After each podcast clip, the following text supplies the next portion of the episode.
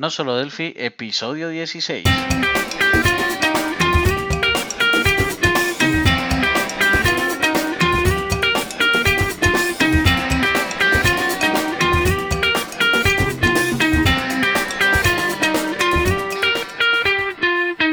Bienvenidos a nosolodelphi.com, el podcast, el programa donde hablamos, entre otras cosas, de Delphi. Mi nombre es Emilio Pérez, consultor Delphi y MVP de embarcadero en España. Y al otro lado tenemos a Johnny Suárez, programador Delphi y también MVP de embarcadero de Colombia. Hola Johnny, ¿qué tal? ¿Cómo llevas la semana? Hola, hola Emilio, ¿cómo estás? Bien, todo, todo muy fino por acá. He podido realizar dos trabajos de los cuales tenía apuro por hacerlos bien y rápido. Con el tema, uno era el tema de coderre, el coderraje 12 en español. He estado grabando el video, editándolo eh, para que estuviera antes del jueves. Y también una entrega de una app eh, FireMonkey con unas optimizaciones que me han quedado muy, muy bacanas. ¿Y tú qué, Emilio? ¿Cómo va la semana? Bueno, pues yo un poquito mejor que tú porque yo hice el vídeo en el fin de semana, luego en la semana no he tenido que hacer nada de ello. Y bueno, la semana fue muy completa. He tenido visita de clientes, finalización de cursos, eh, nuevos proyectos. Como digo, pues muy completa y sobre todo para que complete todo, pues la, la pequeña enferma para bueno, para más, más, tarea todavía, ¿no? Para cambiar un poco los papeles. Y bueno, no puedo quejarme, ojalá, a excepción de lo de la enfermedad de la niña, de la salud de la pequeña, ojalá todas las semanas fueran como, como esta, porque hemos abierto nuevos proyectos, porque hemos creado, hemos tenido nuevos, tenemos nuevos leads, nuevos clientes, además estamos haciendo muchos vídeos, por ejemplo, hemos creado el vídeo nuevo del curso de programación orientada a objetos que lo hemos puesto, hemos salido en el Code Rey, muchísimas cosas, la verdad, la verdad que en una semana súper,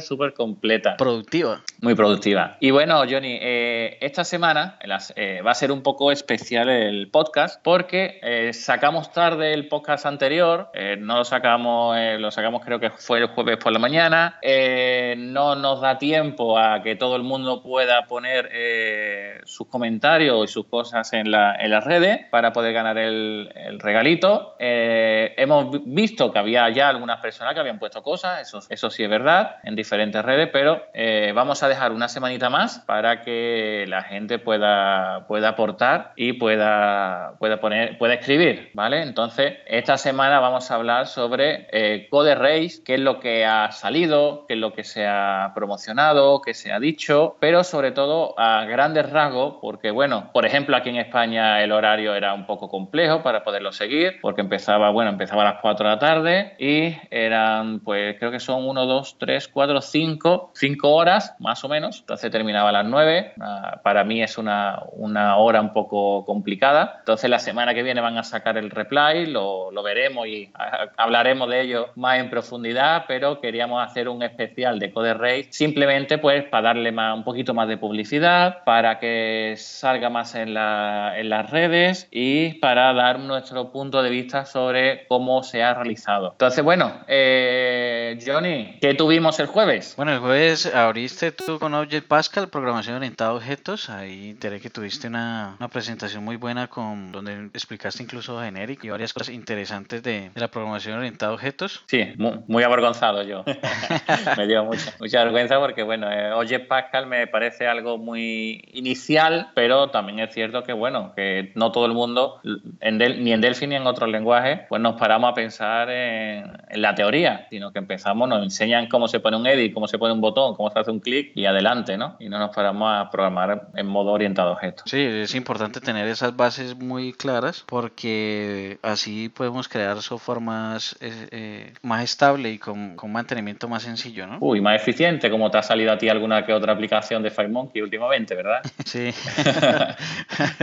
así es. Sí, a mí me gusta mucho trabajar de esa, de esa forma orientado a objetos.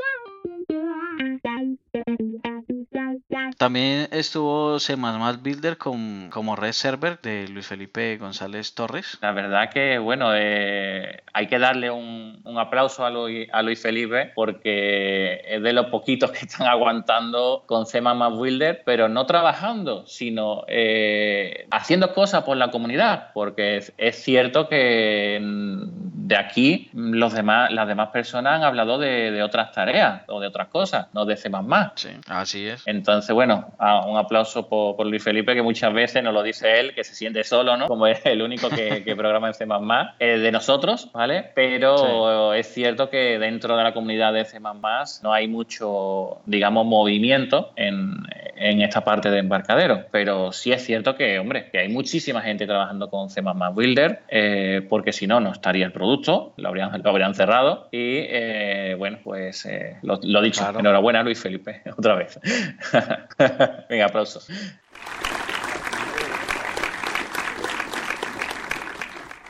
Muy bien, ¿qué más hubo? Bueno, también estuvo el desarrollo de una aplicación inteligente con Delphi de Daniel Arturo Salinas Verduzco. Por ahí un pajarito me contó que estuvo muy buena esa presentación. Eh, no sé, ¿tú tienes algo para contarnos de esa presentación, Emilio? El, solamente el título, App Inteligente, eh, meter inteligencia artificial, en este caso los Machine Learning, llama mucho la atención. Ver cómo, por ejemplo, puede ir aprendiendo, la máquina va aprendiendo de las cosas que tú le vas dando, de los datos que le vas dando eh, fue muy interesante, la verdad. te, da, te dan otra forma de, ver las cosas y de, posibilidades que, puedes tener, ¿vale? Porque si mezclamos todo esto junto con todo lo demás que se ha enseñado, pues el potencial es muy grande. Y entonces, bueno, enhorabuena Daniel, Daniel Arturo por la presentación. Bueno, también estuvo el tema de, José Castillo, que fue creando aplicaciones móviles con Delphi, EVLite y SQLite. Sí, esto es algo que siempre, siempre es muy interesante porque está en pleno auge las aplicaciones móviles y cada vez está más estable eh, FireMonkey para los móviles. Eh, hemos tenido varios bugs en, en, app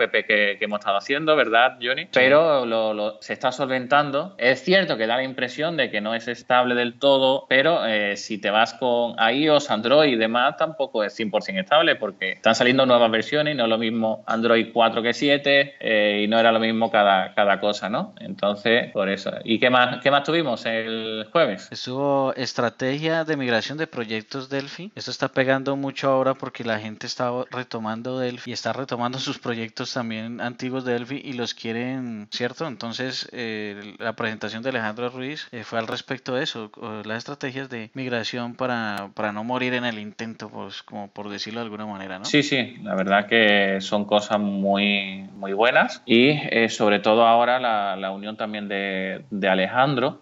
¿Conoces a Alejandro, Johnny? Eh, solo lo, lo, he, lo, he, visto o he hablado con él ah, por, por medio del grupo de, de, los MVP, pero no, no lo conozco personalmente. ¿Tú lo conoces? ¿Has hablado con él directamente algún, alguna vez? No, pero mm, era curiosidad, ¿no? Porque, bueno, eh, Alejandro, Alejandro Ruiz, ¿vale? Pues eh, está ayudando en estos momentos también a Fernando, a Fernando Rizato, para conseguir que, que vaya adelante la parte habla hispana. Entonces, está, está ayudando mucho, apoyando mucho y nos está ayudando a todos muchísimo para que esto se haga adelante, ¿vale? Hablaremos un par de cositas que se dijo después y eh, la verdad que está, que está muy bien el que haya apoyo por parte del embarcadero, no solamente con Fernando, sino también que se vean más, más personas. Eh, a mí me parece muy bueno porque Fernando antes estaba solo, pues con la comunidad en portugués, en, español y, y bueno, pues ahorita con el apoyo de Alejandro pues una, una ventaja, ¿no? así es. Y bueno, pues el viernes lo que tenemos del Code Race es eh, una sobre de Marco, de Marco Antonio Santín Torres que trata sobre atributos, una característica poco conocida y utilizada. ¿Tú usas atributos, Johnny? ¿Qué es eso de atributos? sí, a ver, es que atributos eh, es, es, muy difícil de explicar si, si no es con ejemplos. De hecho, a mí me pasó que leí algo en alguna parte que uno no entiende los atributos, sino hasta que los usa. Es algo raro, pero es así.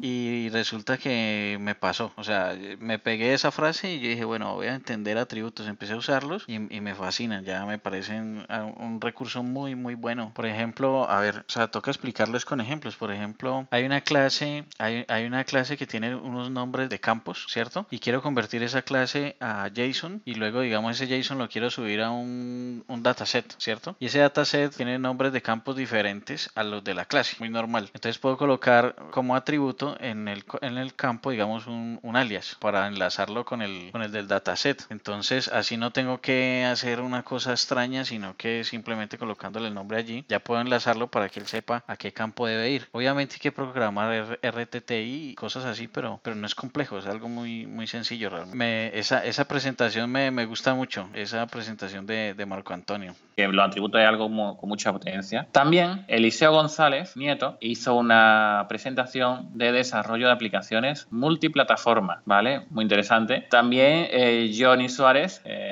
el presente, ¿no? hizo, ha hecho una sobre aprovechemos FireDAC en su totalidad. ¿Quieres añadir algo sobre tu presentación? Sí, pues la presentación es algo como, eh, así es, es como una invitación a que las personas investiguen más, no se queden solamente con, con lo que aprendieron de BDE y pretendan de pronto usar FireDAC como, como usaban BDE. O sea, la, la idea sí es que sea, sea compatible, que se pueda usar, pero eh, sacarle más provecho. O sea, FireDAC tiene más provecho, se pueden sacar más utilidad, más cosas. Eh, entonces la idea es como animar a la gente para que investigue más al respecto de la presentación. Y ya. Vale, la siguiente de Gabriela Olivas Aguirre, una gran profesional de, de México y que nos presentó consumiendo REST desde una app mobile con FireMount. La verdad, muy, muy interesante esto de consumir eh, REST, ¿vale? Porque, bueno, a, a, día de hoy es lo que tenemos por todos lados. Conocer la API REST del, del origen y tanto como se vio en la presentación del día anterior, con lo de vigentes, igual con, la, con las nuevas, etcétera, eh, siempre tenemos que usar API REST y además se están haciendo mejoras muy importantes dentro de FireDAP para controlar mejor la, la, los REST, ¿verdad? Entonces, bueno, es muy interesante esta presentación, la verdad todas son muy interesantes. Y finalizamos con la de Fernando eh, Rizato que habla sobre RAS Server y Sencha, como no, tenía que, que, tenían que hablar de, de RAS Server porque su, ahora mismo su, su producto estrella y eh, con él conseguimos, en la actualidad conseguimos acceder a ello.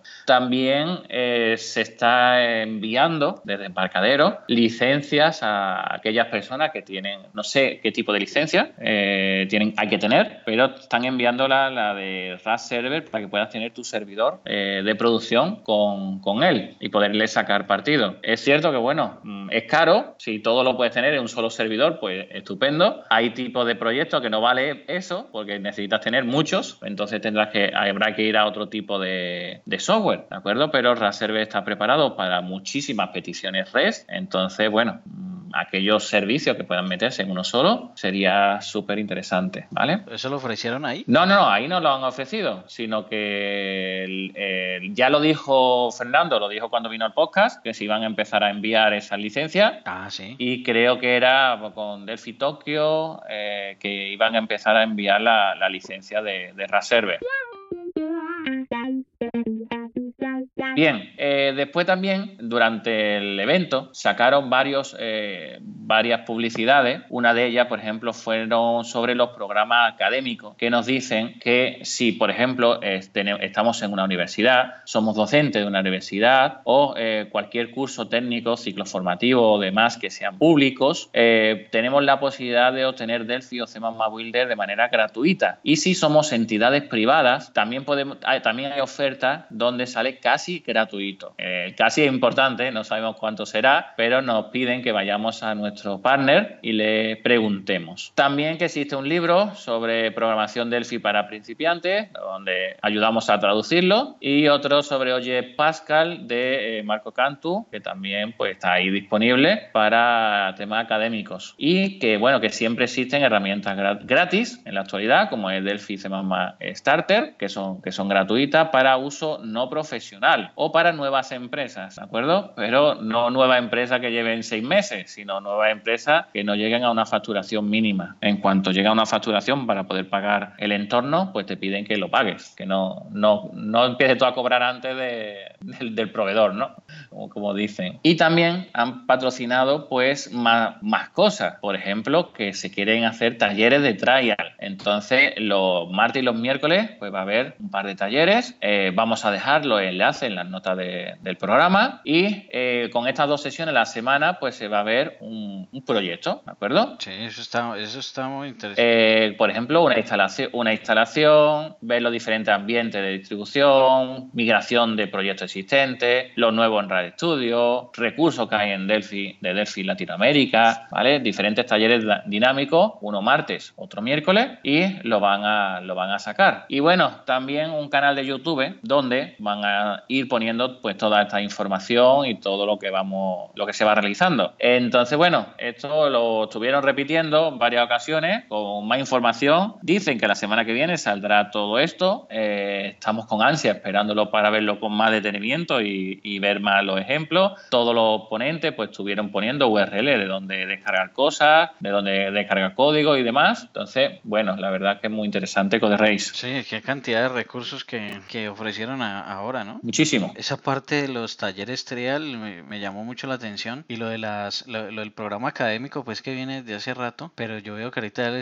le están metiendo como más fuerza, ¿no? Le están metiendo más, eh, más publicidad. Piensa que, que, antes estaba Fernando solo, sí. prácticamente. Solo no porque más, más equipo, ¿no? Pero la cabeza visible era una persona nada más. Ahora está Fernando, está Alejandro y bueno, y además pues no solo el portugués, ¿vale? Que Fernando tenía que ir a, a los dos idiomas, ¿no? Español-portugués, sino ahora mismo con, con Alejandro pues pueden dividirse mejor las cosas y bueno, la verdad que muy, muy interesante lo que se está haciendo. Entre lo que ellos están haciendo, lo que nosotros estamos haciendo y lo que todos nuestros compañeros también están haciendo, yo creo que podemos darle un, un empujón, aunque sea pequeñito, ¿no? Pero a ver si ese efecto, efecto mariposa, ¿no? Como se suele decir, ¿verdad? Entre cada uno un, pequeño empujoncito, a ver si conseguimos mover esto y, y, que nos pongan en el sitio que teníamos hace, hace 10 años. Muy bien, Johnny, pues bueno, nos, nos despedimos de nuestro décimo sexto ya, 16 semanas de nuestro podcast. Esperamos que os haya gustado. Ya sabéis, poner valoraciones 5 estrellas en iTunes, recomendaciones en ebooks y en YouTube, que hacen que este podcast pueda llegar a más gente y que cada día seamos más. Bueno, muchas gracias por escucharnos y hasta la semana que viene.